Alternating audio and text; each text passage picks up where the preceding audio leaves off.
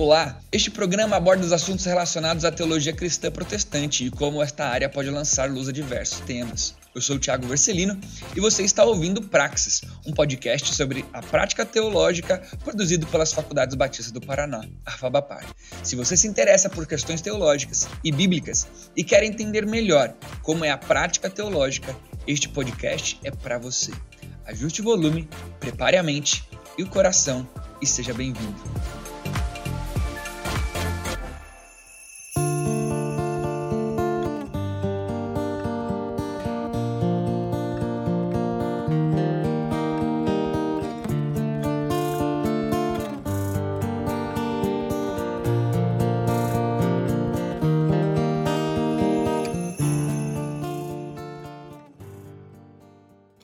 Fala, galera, sejam muito, mas muito bem-vindos a mais um Praxis, mais um podcast, um episódio do nosso podcast aqui da nossa querida Fabapar. Seja muito bem-vindo, você que está ouvindo a gente pela primeira vez. Tem sido muito legal acompanhar aí nos nossos números, nas nossas estatísticas, números de pessoas aumentando cada vez mais que estão ouvindo a gente pela primeira vez. Se você já tem ouvido uh, os nossos episódios e está uh, ah, em mais uma oportunidade, mais uma caminhada e você ainda não ativou todas as notificações aí na plataforma que você está ouvindo, não deixe de ativar as notificações, fazer as, os processos ativos que você pode fazer aí, seja no Spotify, no YouTube, no Deezer, dê o joinha, compartilha, ativa o sininho. Agora ah, o, Spotify está com essa, essa função nova de você escolher as, no, os podcasts, os, os, os, programas que você quer ativar a notificação para ser lembrado. Então não deixe para que você não perca ah, nenhum episódio. Ah, do nosso podcast aqui. E para nós conversarmos hoje ah, sobre esse tema que está escrito aí no título, que você já leu, eu quero pedir para os nossos convidados se apresentarem. Bom, eu sou o Lucas, sou professor aqui na Faculdade Batista do Paraná, gosto muito de teologia, por isso escolhi seguir nessa área. É, trabalho com educação teológica, trabalho na área de ensino de Bíblia, teologia sistemática. Me considero um nerd, amo a cultura nerd, amo a cultura pop, tenho a mania de ficar tentando encontrar Deus em todas essas coisas, né? Então esse é um pouco de mim. Então já vamos ter que chamar o Lucas para gravar um, um episódio sobre Senhor dos Anéis, Star Wars. Eu vou gostar bastante.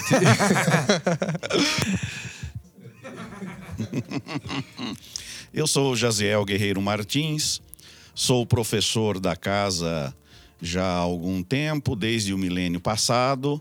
Tenho lecionado em algumas áreas, especificamente na área de teologia e também de Novo Testamento, entre outras. E é uma alegria estar aqui mais uma vez para poder conversar desta feita com meu amigo Lucas, que tem também cooperado aí com a Fabapar na área de teologia sistemática e Velho Testamento. Prazer, Prazer Legal. estar com e eu você sou aí. Tiago Vercelino, quem tem caminhado com você aqui nos nossos episódios. Ah, do Praxis.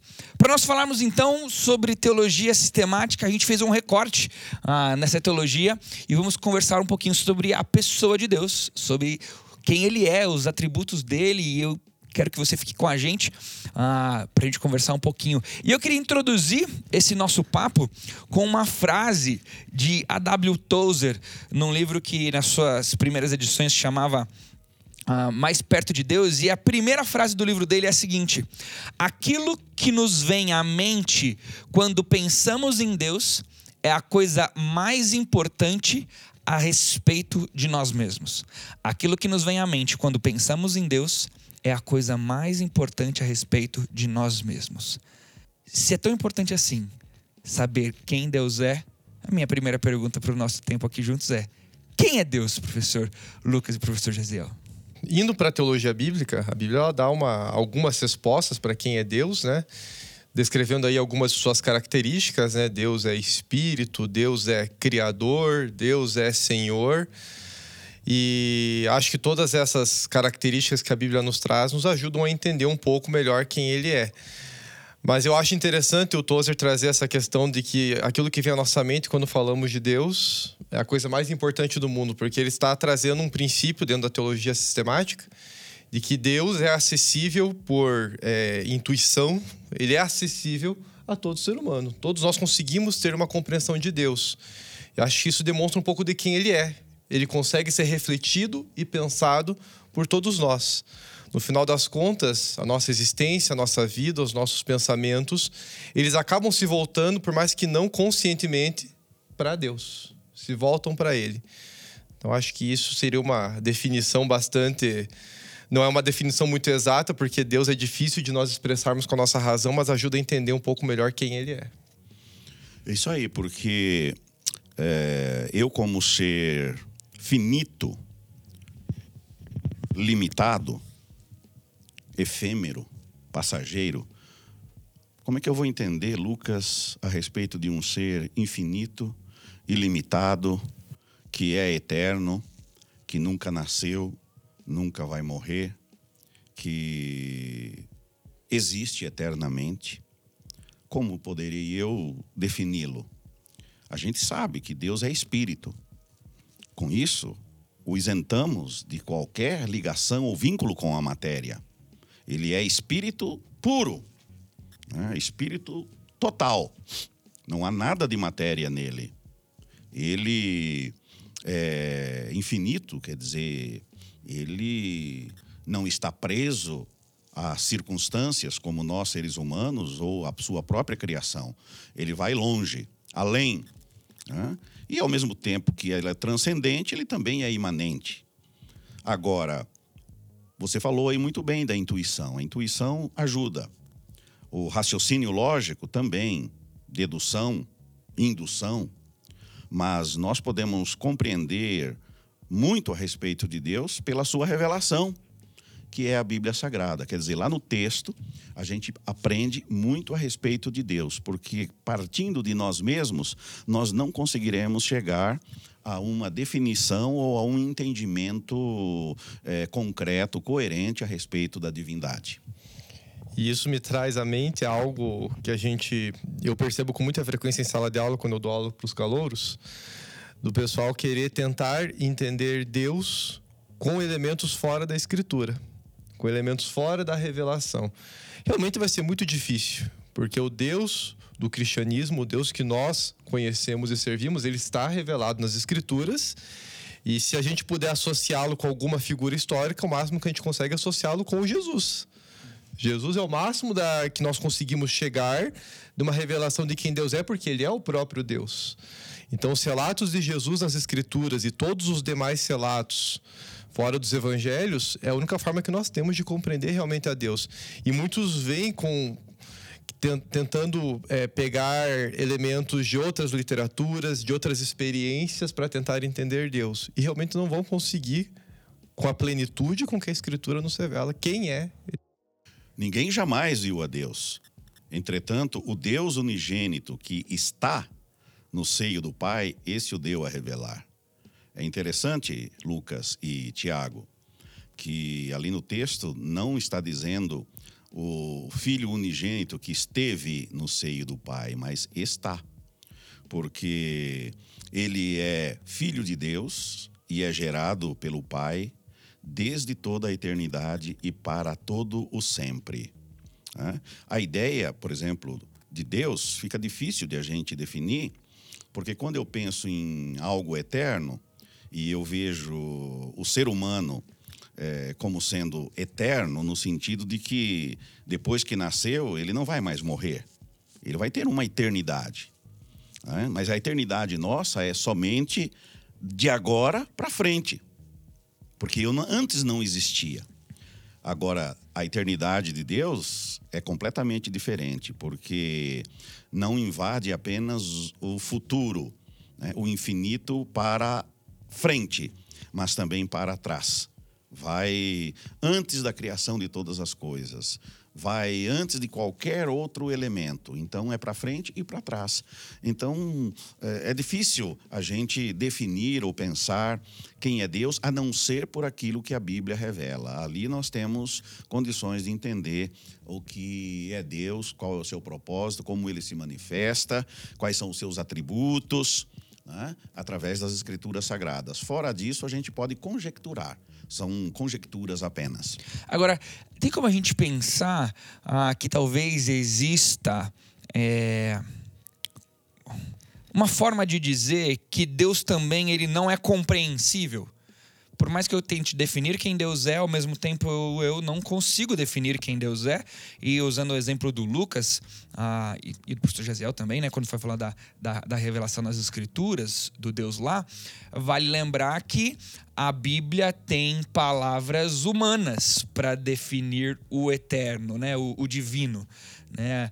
Tem até as, as, terminologias aí da, da hermenêutica, que daí vocês podem falar aí, antropopatia, não sei o quê, mas são palavras humanas para definir um ser divino. Então, mesmo assim, existe uma, uma porção que torna Deus um ser ao mesmo tempo também incompreensível. É porque existe o Deus revelado e o Deus abscôndito. Né? Não, agora os a gente vai teólogos, ter que, especialmente um, os latinos. Um parente só para só entender o que, que é abscôndido. É, mas eu estou falando. Né? É, os latinos, eles colocavam é, uma diferenciação, os teólogos latinos, né, entre o Deus revelado, aquele que se manifesta, e o Deus abscôndito, aquele que está oculto. Aquilo que nós não podemos perscrutar, entender, compreender a respeito dele. É, nós poderíamos dizer que a parte que nós conhecemos sobre Deus e de Deus, ela é ínfima em relação a tudo aquilo que Deus é. E nós passaremos a eternidade com Ele, conhecendo-o. Então, por Deus ser infinito, ilimitado, com uma sabedoria eterna, indizível, inquestionável e incognoscível, então, nós estaremos bebendo dele ad infinitum. Então, é um. Porque como poderei eu é, entender o infinito? Eu serei eterno, mas não serei infinito. Mesmo lá no paraíso, no, no céu, na vida eterna.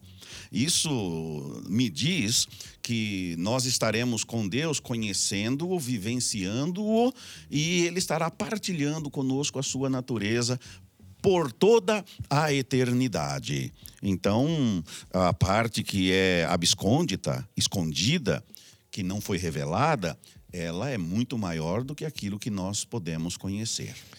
É, eu acho que aquilo que Deus né, nos entrega para conhecermos dele, no momento é aquilo que nós devemos nos satisfazer e aplicarmos na nossa existência. O pastor Gisel estava, professor Gisel estava comentando, eu lembrei do texto de Hebreus 1, onde o autor traz nos primeiros versículos, há muito Deus falou, muitas vezes e de várias maneiras aos nossos antepassados, por meio dos profetas, mas nesses últimos dias falou-nos por meio do Filho, a quem constituiu o herdeiro de todas as coisas.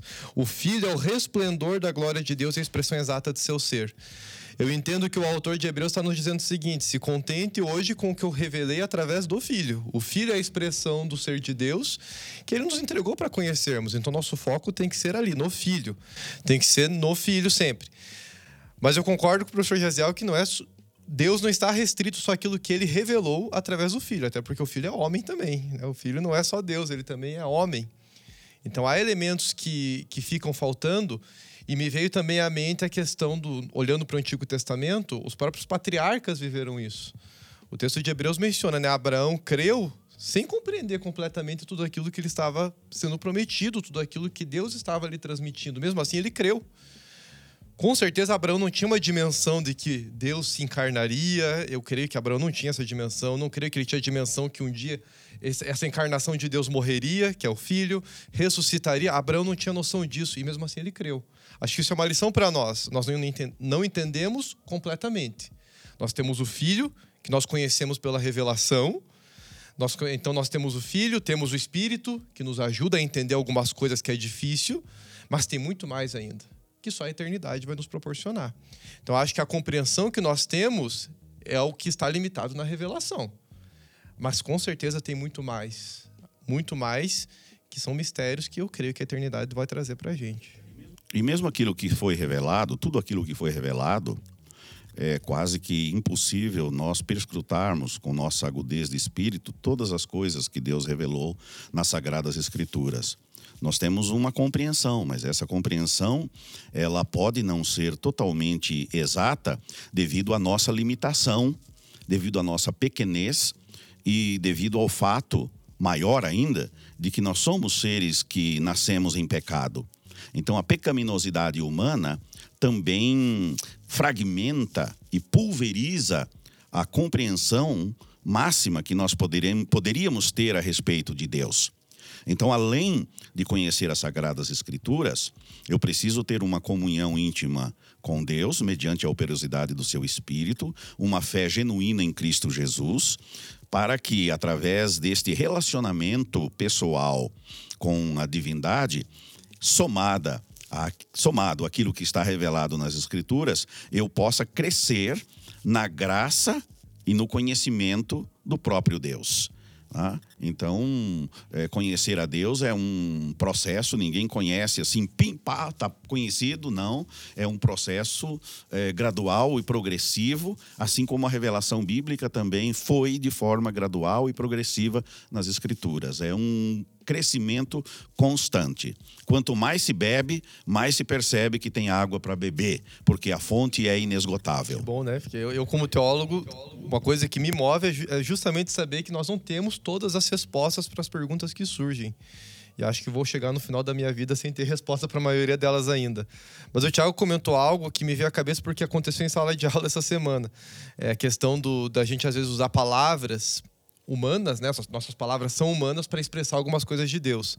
Estava debatendo com os meus alunos em Samuel, aula de livros históricos, o texto de Samuel 15, onde fala sobre o arrependimento de Deus em relação a Saul. E calouros, né? Surgiu o debate: Deus se arrepende ou não se arrepende? E uma das questões que a gente falou foi justamente de olharmos para o arrependimento, para a palavra arrependimento que está ali, com essa expressão conhecimento humano que nós temos a respeito do arrependimento.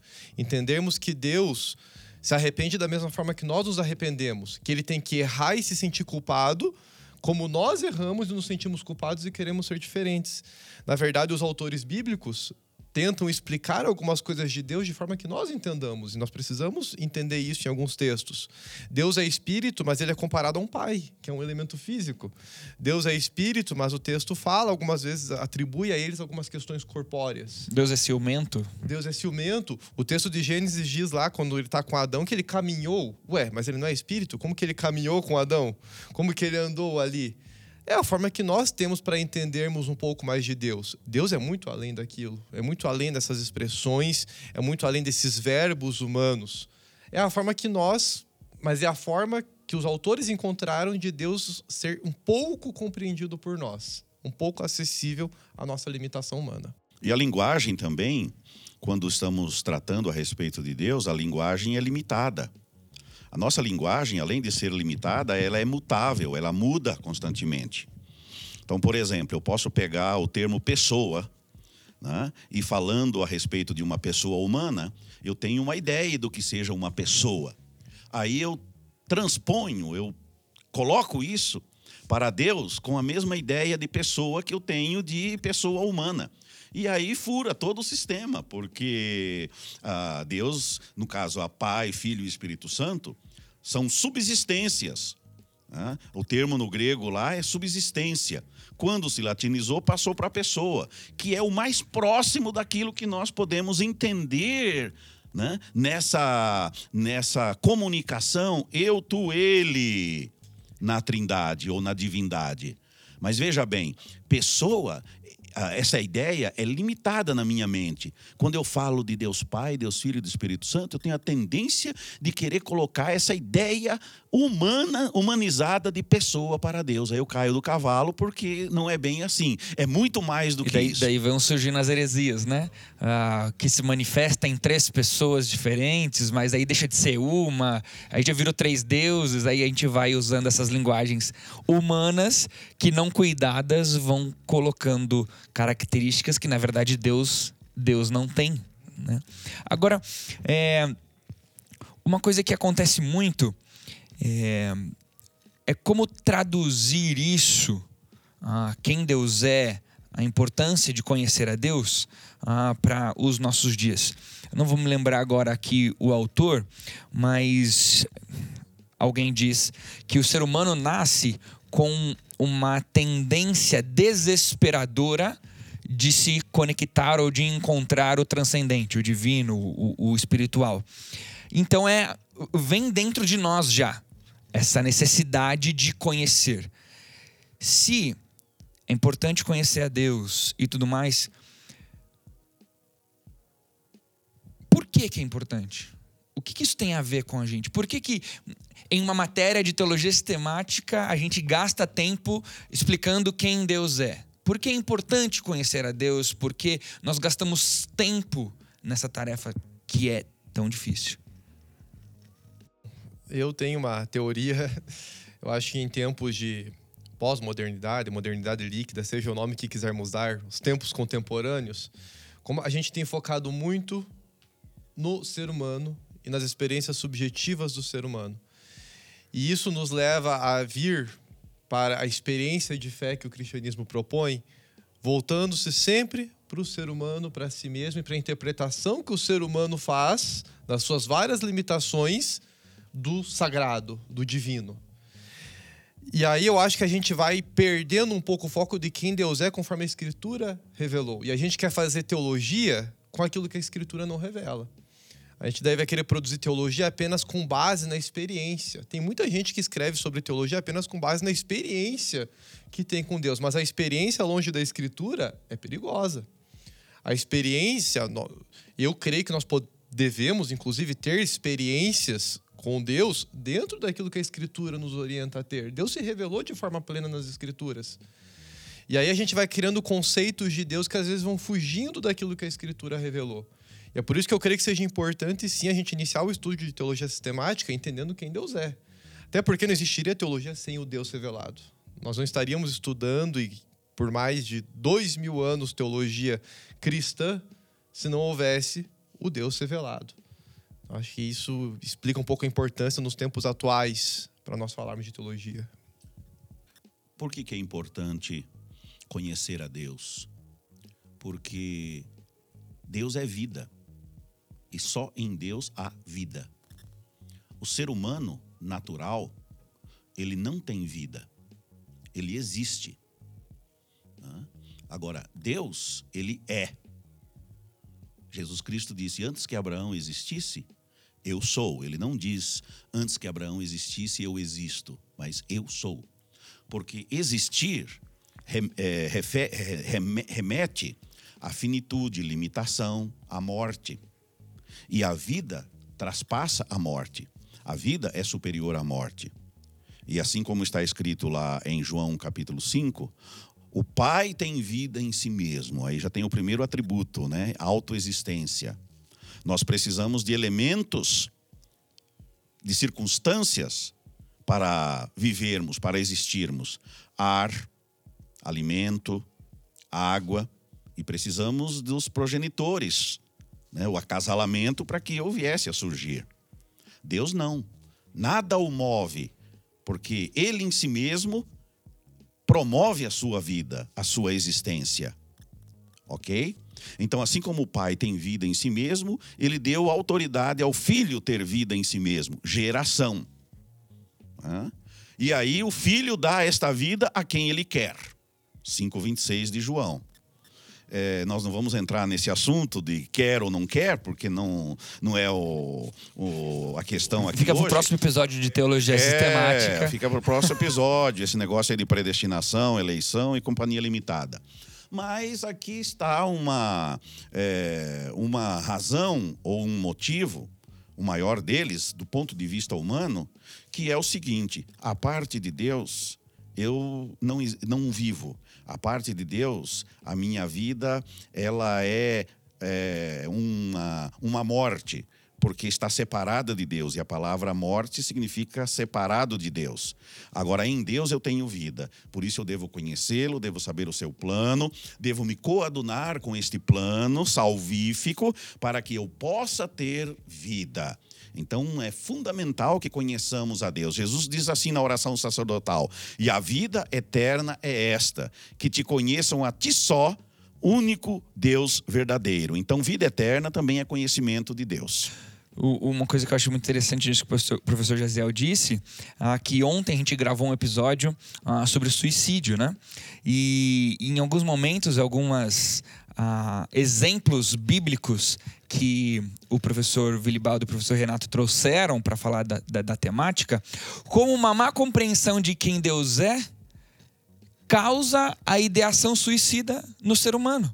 Um exemplo talvez simples é ah, quando eu perco a esperança e eu coloco a esperança em mim mesmo e eu falho, o que, que eu faço?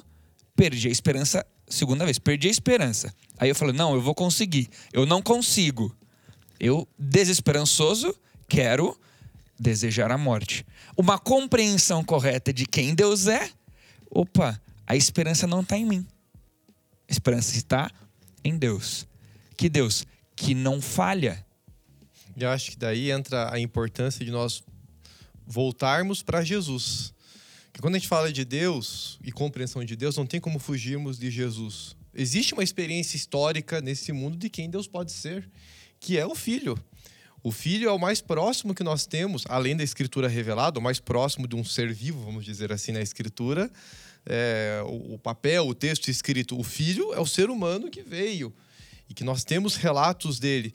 A experiência do filho permite a gente entender um pouco quem Deus é, permite a gente compreender um pouco o que é o amor, compreender o que é a, a busca pela, a, pela salvação de pessoas que às vezes a gente não dá um nada, é, a paixão pela vida. Ele ressuscitou mortos, ele trouxe vida e trouxe dignidade a pessoas que não eram merecedoras daquilo. Então, quando a gente olha para o filho, a gente consegue ter uma noção dessa vida que só Deus é capaz de dar. Então, acho que as pessoas elas têm que fazer esse exercício de não buscar um Deus só metafísico. Eu acho tão perigoso quando a gente só fica olhando para um Deus metafísico, para um Deus tão distante, que é a visão agnóstica que as pessoas têm de Deus. É um Deus distante, poderoso e que nós não, não, não conseguimos acessar. Não, calma aí. Nós conseguimos acessar pelo Filho. O Filho está aqui. E o Filho, quando a gente olha para ele, a gente consegue ver ressignificado na nossa existência. Jesus transformou a minha vida, transformou a vida de vocês também, justamente porque ele trouxe ressignificado à nossa existência. Ele renova sentido para a vida, ele renova, ele faz a gente olhar para o mundo com um olhar diferente. Não, o mundo não vai ficar mais colorido todos os dias só porque estamos com Cristo. Mas mesmo nos dias maus, tendo ele ressignificando a nossa vida, a gente vai olhar para os dias maus de uma forma diferente também. Então acho que isso reforça mais ainda a importância de conhecermos mais de Deus. Vamos conversar então um pouquinho sobre essas características reveladas nas Escrituras sobre quem Deus é, que te dá o nome de, de atributos ah, divinos, né? Antes de a gente pensar de uma maneira bem teórica, eu vou fazer a pergunta num sentido mais pessoal primeiro. Queria ouvir de vocês dois qual seria o atributo preferido de vocês em Deus? Aquela característica divina que tende a, a, a mexer mais com vocês. E por quê, né? Não vale só falar, ah, amor. E, não, e por quê, né? Para dar aquela. Bem, nós temos ali inúmeros atributos. Eu fico fascinado com todos eles, especialmente os atributos naturais que demonstram a imensidão, demonstram a grandeza, a infinitude, o poder de Deus, que nos é revelado na palavra. Mas também gosto muito dos atributos é, morais. E dentro deles eu acentuo, claro, todos eles são importantes, né? E não há como um ser maior do que o outro, mas o que fala muito ao meu coração é a graça. Porque a graça, ela é a demonstração do amor, da justiça, da misericórdia, da santidade, da benevolência, da longanimidade de Deus. Porque graça é fazer algo pelo fazer algo pelo outro. Um outro que estava impotente, um outro que sou eu, que não poderia efetuar a minha salvação.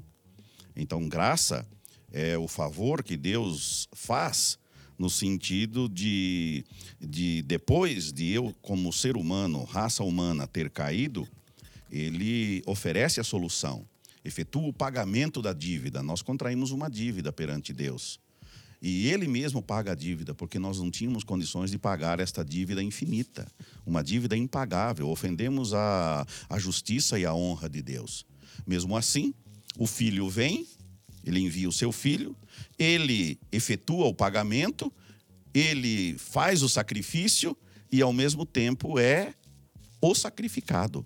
Então, é o sacrifício perfeito e o sacrificado perfeito né? tomando ali as nossas, as nossas dores, os nossos pecados. Então, o que me fala mais de perto é esta graça, mesmo porque. É, quando nós olhamos para as Escrituras, foi um favor que ele fez a quem não merecia. Nós já tínhamos gasto o nosso merecimento. O nosso merecimento está lá em Gênesis. Se nós fizéssemos o bem, receberíamos a recompensa. Né? receberíamos a recompensa. Como não fizemos em Adão, nós recebemos já o castigo que era a morte.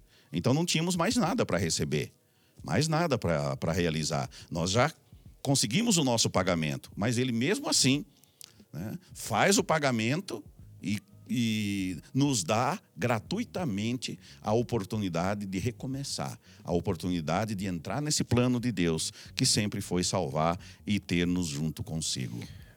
No meu caso, são duas questões. Uma eu vou já falar a primeira, interligando com o que o professor José falou, que é essa tensão entre graça e justiça de Deus. Como eu trabalho muito o Antigo Testamento aqui na casa, é... esse tema percorre muitos livros históricos. E eu costumo construir com os alunos em sala de aula essa tensão que os livros históricos vão construindo de um Deus que precisa cumprir com a sua aliança, com a justiça estipulada na sua aliança. Israel tem pecado constantemente e Deus precisa, com a sua justiça, puni-los conforme a sua própria aliança. Conforme sua, não é só a tirania, a aliança que o povo aceitou também lá no, no, no deserto. Então Deus precisa valer esta aliança, mas ao mesmo tempo, Ele é um Deus de misericórdia, Ele é um Deus de graça. Então, ao mesmo tempo que ele precisa valer a aliança, ele precisa salvar também. Ele precisa demonstrar o seu amor salvando. É isso que ele faz, por exemplo, né? Fresco na minha memória está Salomão. Salomão violou a aliança que Deus havia feito com Davi. Salomão violou os preceitos daquela aliança. Deus poderia ter tirado Salomão do trono logo que ele teve os primeiros erros? Poderia, mas não faz. Ele permite que Salomão continue reinando. Por quê? Porque é um Deus de misericórdia com o seu povo até ir para o exílio, ele vai fazer isso inúmeras vezes. Inúmeras vezes até o exílio vir. E mesmo quando o exílio vem, não é para destruição total. Um remanescente permanece. Então, essa, essa tensão que se constrói entre justiça e misericórdia me chama a atenção, porque para nós é difícil de entender como isso se associa no ser humano. E a última é o que me despertou no mestrado, né? não chega tanto a ser um atributo, é uma característica de Deus, é, um, é uma das suas ações, mas é a providência de Deus. É como Deus, é a forma como Deus decide agir no mundo, né? Então acho que não entra tanto, entra mais nos atributos comunicáveis, a forma como ele escolhe se relacionar conosco em momentos que nós não entendemos.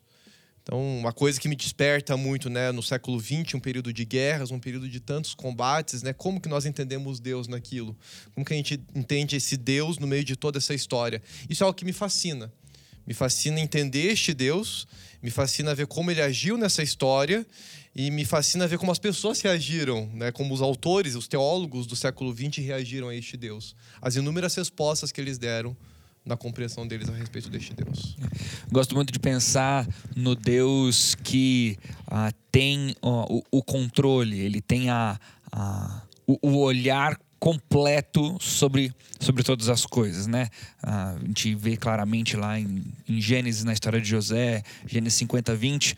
Ah, mas isso é algo que Deus é, que me fascina, né? Saber que em momento algum ele perdeu o controle da história, ele deixou de saber o que estava acontecendo, mas nós não somos assim.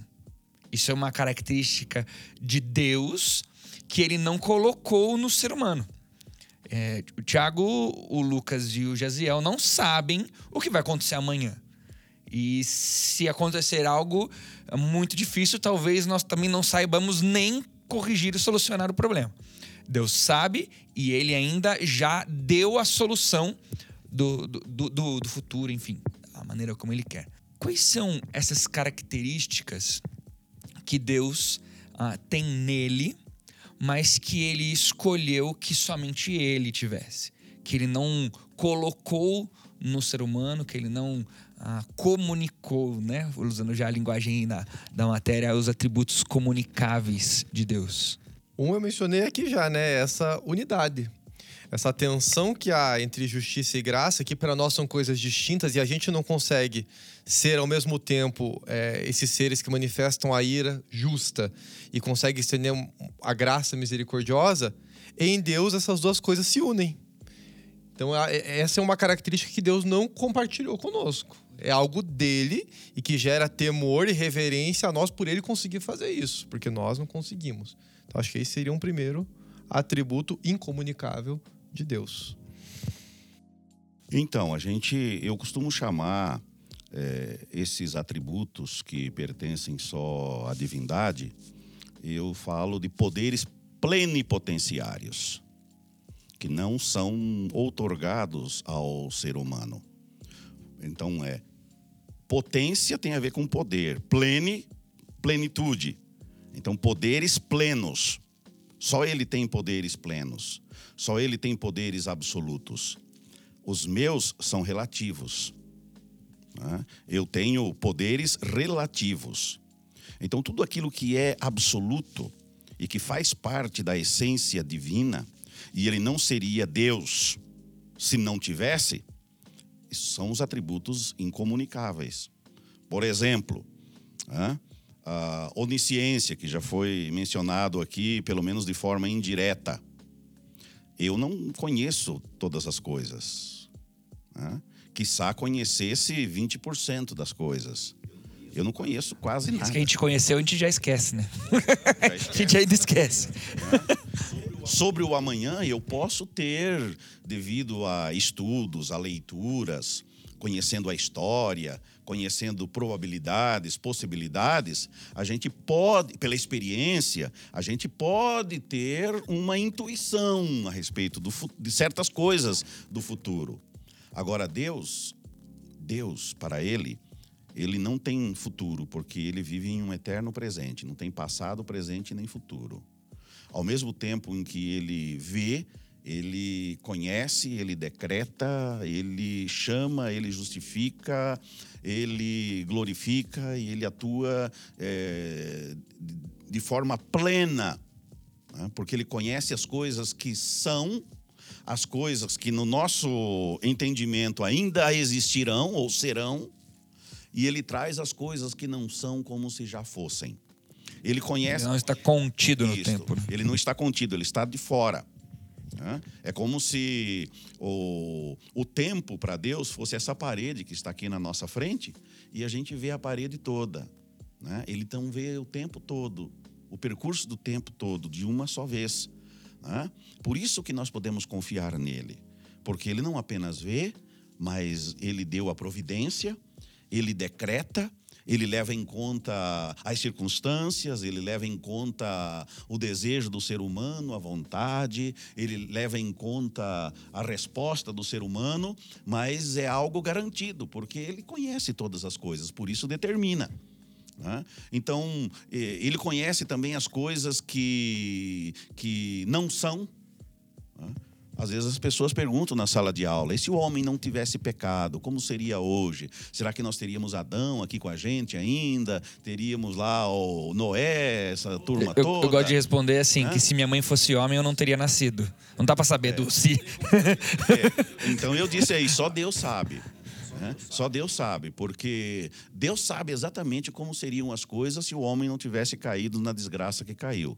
Nós não temos condições. Nós podemos ter ideias, nós podemos conjecturar, nós podemos perscrutar, mas isso é algo abscôndito. Então, aquilo que, que, que está em Deus e que não veio para mim é porque é um poder pleno, é plenipotenciário não caberia a mim que sou um ser finito. Como que um ser finito, limitado, efêmero, passageiro vai ter um poder plenipotenciário? Pleno. Não pode. É limitado. Mesmo que não, tivesse que não tivéssemos pecado, os nossos poderes seriam relativos.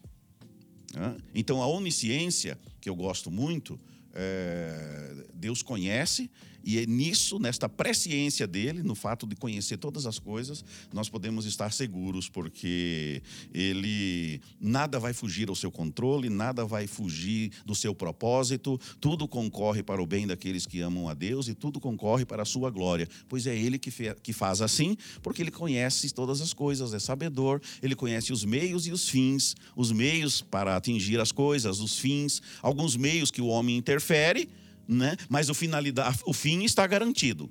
Ele pode mudar os meios por causa do ser humano, não porque ele muda, porque ele é imutável também. Né? Então, a imutabilidade é também um atributo incomunicável de Deus. Ele não, ele, ele não muda. Isso me, me remeteu à discussão que teve em sala de aula sobre o arrependimento ainda. Eu comentava com o pessoal, Deus, em relação ao seu caráter, está envolvido só consigo mesmo. Por isso que ele não viola a sua aliança. Porque quando envolve só ele e ele, ele não viola a aliança. O grande problema, e aí acho que é isso que o arrependimento de Deus quis expressar ali no texto de Samuel, é que quando Deus está numa relação com o ser humano, essa relação é dinâmica. Porque o ser humano é dinâmico, não porque Deus é. O ser humano muda, o ser humano falha, o ser humano erra. Deus não muda, Deus não falha e Deus não erra. E aí ele resolve mudar algumas coisas do meio ele resolve mudar algumas coisas do meio, prorrogar um pouco mais sua justiça, estender um pouco mais sua misericórdia, e para que o fim não chegue tão rapidamente.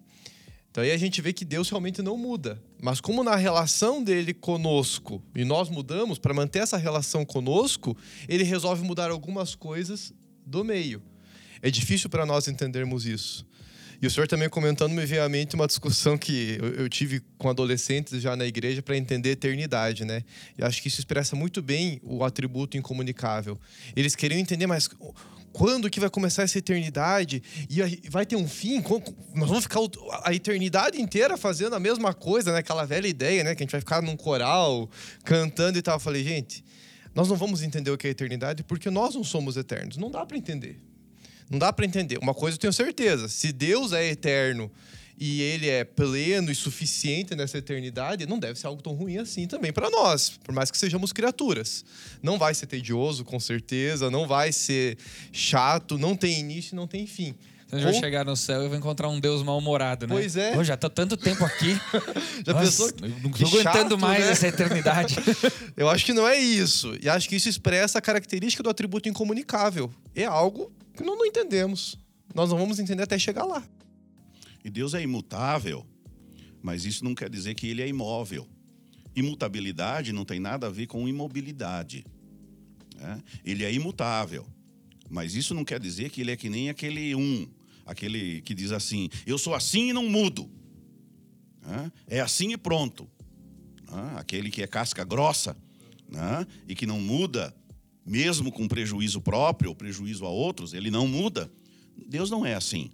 Porque aí entra a questão da mobilidade.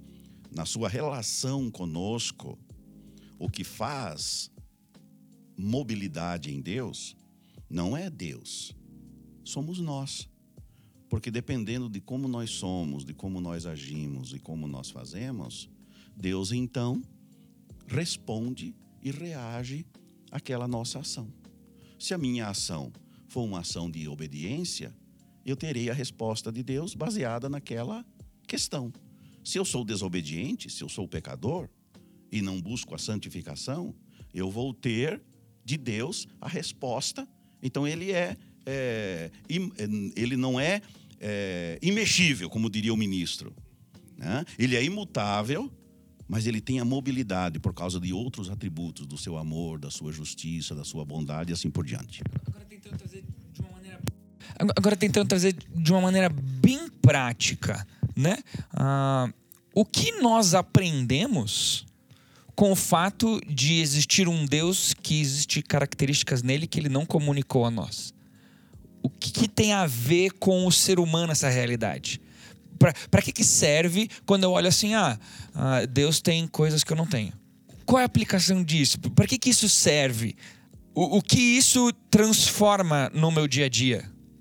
Como você mesmo falou anteriormente, todo ser humano tem aquela sede, aquela necessidade de busca pelo infinito, pelo, pelo soberano, pelo eterno, pelo sagrado, pelo indizível.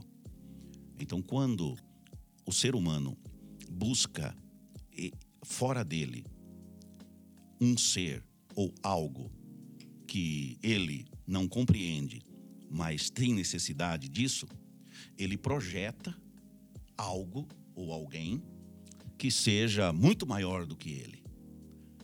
Ele olha para si e vê a morte.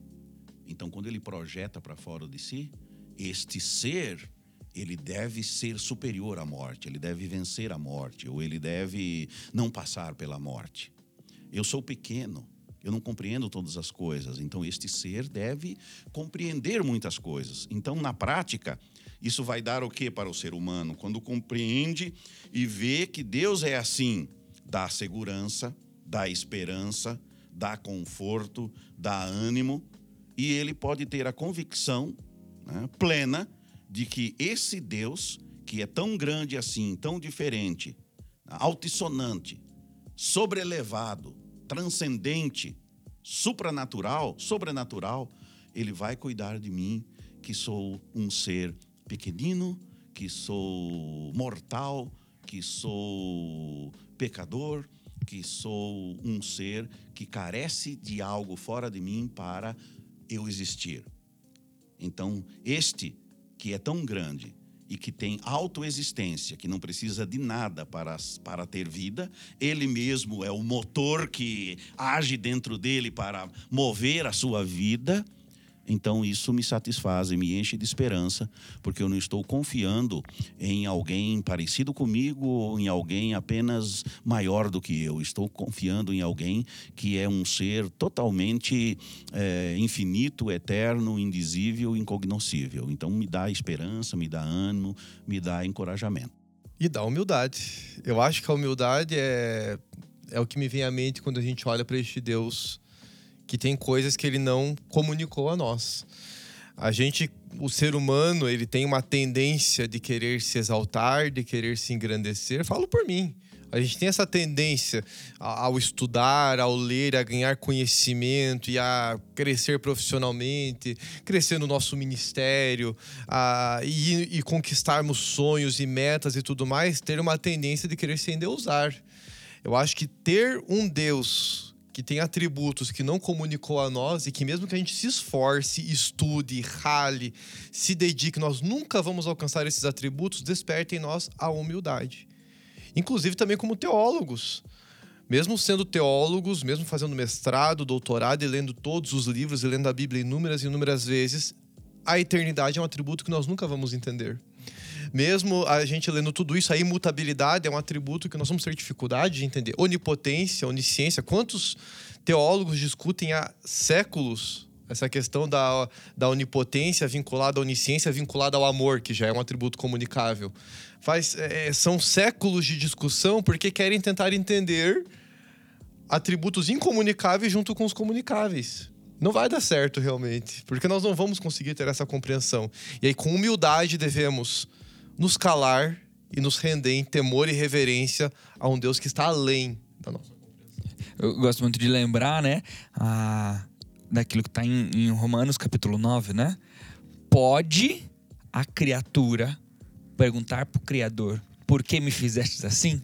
É, o, o, que Deus não comunicou a nós, como o professor Jaziel disse, nos faz entender: eu não sou que nem Deus. Eu não sou Deus, e eu não tenho as mesmas habilidades que Deus tem. Então, posso eu perguntar por Criador? Por que me fizeste assim? Né? Além dos atributos que ele não comunicou, aquilo que ele é por essência e que ele não transmitiu, não, não, não quis dialogar com o ser humano, tendo essas capacidades também, tem aquilo que ele, que ele colocou em nós, que ele mostrou em nós através da imagem e semelhança dele na gente. E eu queria começar do mesmo jeito. Ah, tem alguma, alguma característica marcante para vocês ah, nesses atributos? Se bem que na verdade a gente começou, a gente falou dos dois no geral, né? Já vamos lá, vamos, vamos, vamos para esse assunto uh, mais, de uma maneira mais ampla. Os atributos que Deus comunicou. Como vocês veem esses atributos? E assim, já começo com talvez um, uma bolinha rolando, quicando para vocês, né? Ah, ele comunicou de maneira plena a todos eles? Eu vou vincular novamente com discussões que a gente teve em sala de aula. Dessa vez foi em profetas pré-exílicos, estudando os profetas pré-exílicos. É, o pessoal pergunta muito algumas decisões que Deus toma nos profetas pré-exílicos. E tentei explicar para eles que Deus ele vai se revelando, parece, vagarosamente, né? É algo parecido com a revelação progressiva.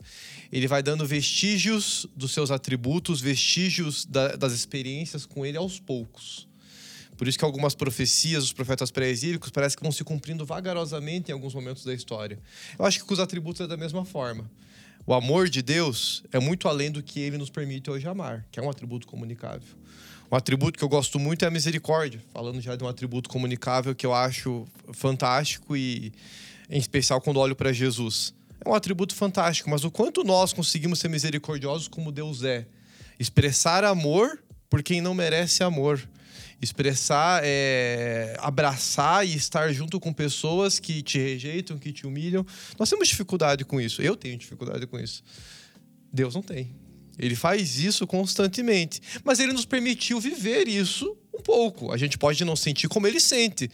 Mas a gente consegue, mediante é, a, nossa salvação e a transformação que Cristo faz em nós, expressar misericórdia pelo oprimido, por aquele que sofre. Às vezes, expressar misericórdia por quem nos odeia, né? não de forma plena, mas a gente consegue às vezes. Então, isso é um atributo comunicável. Eu não acho que eles são plenamente como é em Deus mas é um leve degustar daquilo que Deus é. E, às vezes Deus até tem como objetivo que nós sejamos como Ele, embora não vamos conseguir ser. Né? Talvez aquele dualismo do ser de santos porque eu sou santo. Oh, Deus tá de sacanagem. Como é que ele vai pedir para eu ser santo igual ele é santo? Não tem como. Mas por que ele me pediu então? Talvez fique essa, essa tensão do ame como eu amei. Como é que eu vou amar como o Senhor? Eu não vou conseguir. Mas tá aí o lá. Ame como eu amei. Sede perfeitos, como é perfeito o vosso Pai que está nos céus. Nós podemos ser perfeitos, mas com um P minúsculo. Só Deus pode ser perfeito com o P maiúsculo e todas as outras letras também maiúsculas. É, nós só podemos ser de forma minúscula, porque eu não posso como ser finito e limitado, mesmo depois da minha morte e glorificação, exercer os atributos, estes atributos comunicáveis de forma plena. Eu só posso exercê-los em uma medida limitada, que Deus concede ao ser humano que possa tê-la. Por exemplo, sede santos como eu sou santo, foi o que foi falado, foi o que alguém comentou aqui, acho que foi Tiago.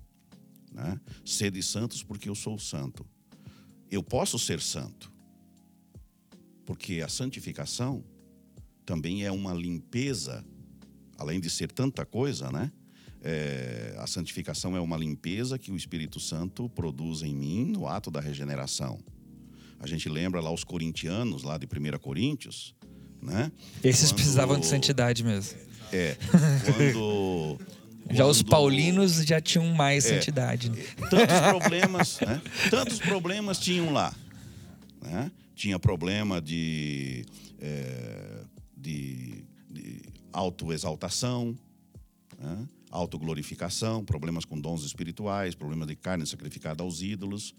Tinha um membro lá da igreja que é, convivia com uma mulher que não devia conviver. Tava pega, pegando a madrasta briga, luta e confusão lá no capítulo 3, mas no primeiro, quando ele começa o texto, no primeiro capítulo, no verso 3, ele chama todos eles de santos. Aos santos que estão em Corinto, mas que santos eram aqueles? Então ali, santo né, é no sentido legal. Eu sou declarado santo porque ele me considera santo, porque Jesus Cristo me limpou de todos os pecados. E eu não posso ser santo, santo, santo. Porque santo, santo, santo quer dizer santíssimo, quer dizer supinamente santo, totalmente santo, totalmente elevado, né? é, exaltado. Eu não posso ser supinamente santo. Eu sou santificado, o que é diferente. Eu sofro a ação da santificação, mas Deus é santo em si mesmo. Mas eu tenho condições de ser santificado pelo Espírito Santo e colaborar com a minha santificação. Eu colaboro com ela e vou me tornando santo, santo, santo, cada vez mais santo, em sentido crescente. Mas eu não posso ser santo como Deus, que é totalmente santo. E emendando com esse atributo de santidade, poderíamos colocar, por exemplo, outro atributo, né, comunicável, que é o atributo da fidelidade. Como que a gente consegue caminhar em santidade sendo fiel aos mandamentos do Senhor e aquilo que ele decretou para nós? Conseguimos fazer isso de forma plena? Não. Vamos errar em alguns momentos, vamos falhar. A Bíblia mostra o povo de Israel errando, e mas nós conseguimos degustar um pouco dessa fidelidade. Deus é plenamente fiel. Ele cumpre todos os aspectos da sua aliança, mas a gente consegue desfrutar um pouco disso, viver le levemente isso. E acho que a, a, história do Antigo Testamento, o pessoal às vezes pula o Antigo Testamento, mas acho que ensina um pouco essa questão dos atributos comunicáveis: santidade, fidelidade, amor. Tudo isso são orientações que Deus foi dando para o povo de Israel e foi mostrando que em alguns momentos eles conseguiam, em outros momentos, não. É, o livro de Juízes, por exemplo, vai nos mostrar personagens, é, o povo de Deus, os seus líderes, os juízes, os seus libertadores, é, tentando atender às exigências do Senhor, mas não conseguindo. Tanto é que o livro termina com de forma sanguinária e violenta. Mas aí nós vamos para Ruth, que acontece no mesmo tempo, e nós vemos uma história nobre de alguém que conseguiu ser fiel, de alguém que conseguiu cumprir com as exigências de Deus. De forma plena? Não, mas suficiente para alcançar a bênção do Senhor. Então, acho que o Antigo Testamento nos ajuda a entender um pouco desses atributos comunicáveis, o quanto eles são plenos é, em Deus e o quanto nós não conseguimos atender a eles da mesma forma que Deus atende, por conta da nossa finitude. Para falar um pouquinho dessa questão mais prática, né? O que, que isso tem a ver com a gente, esses atributos comunicáveis de Deus, eu já lanço ah, esse contexto dentro de uma, de uma outra pergunta. Ah, todos nós somos criaturas divinas criados por Deus. Mas nem todos os seres humanos são filhos de Deus. Né? Criatura, todos são criados. Filhos, só aqueles que são adotados ah, em Cristo Jesus. Quando nós falamos de atributos comunicáveis, ah, existe diferença nessa comunicação entre aqueles que pertencem a Cristo já, os filhos de Deus, e entre todos os seres humanos? Veja bem, uh, eu, eu penso exatamente naquela distinção que existe entre talentos naturais e dons espirituais. Talentos qualquer ser humano possui e tem habilidades. Dons espirituais, os carima, carismata, somente aqueles que têm a regeneração do Espírito Santo e que deixam o Espírito Santo trabalhar em suas vidas. Nós, como raça humana, como seres humanos, fomos feitos à imagem e semelhança de Deus. Nesta imagem e semelhança está o que? A moral, a similitude com esses atributos que são comunicáveis. Obviamente que esta imagem e semelhança está deteriorada, né? está diminuta no ser humano. Ele perdeu grande parte disso. Mas ele consegue, consegue, e o espírito do sopro de vida que Deus implantou lá em Adão, isso está no ser humano. E nisso está amor, bondade, misericórdia. Agora, quem é regenerado e quem é quem produz o fruto do espírito, aliás, quem deixa o espírito produzir o fruto, né? Porque é o espírito que produz o fruto. É, esse sim pode ter de uma forma é, com a ajuda de Deus muito mais condições na amplitude do amor, da graça, da justiça, da retidão e de todos os atributos comunicáveis. Né? Porque a grande diferença no ser humano é Jesus Cristo, nosso Senhor. Né? Inclusive, Agostinho fala que o ser humano natural que não conhece a Deus, ele produz coisas boas, ele ama, ele tem amor, Ele ama seu filho, ele ama sua esposa, ele ama sua sogra, né? Enfim, ele ama é, sua família. Ele Acho que amar a sogra só os, os com o Espírito Santo mesmo para conseguir. Não, todos. É, ele ama, é, ele tem, ele admira a beleza, né? tem a virtude da estética, ok? É, então Agostinho chama isso de cupiditas, né? cupiditas. E aí o regenerado, em que o Espírito Santo de Deus produz todas estas coisas, aí é caritas, que é num grau muito maior, né? é, numa amplitude muito mais forte, um dinamismo que Deus mesmo trabalha diretamente na vida do ser humano, levando-o, conscientizando-o, habilitando-o a desenvolver esses atributos que são comunicáveis.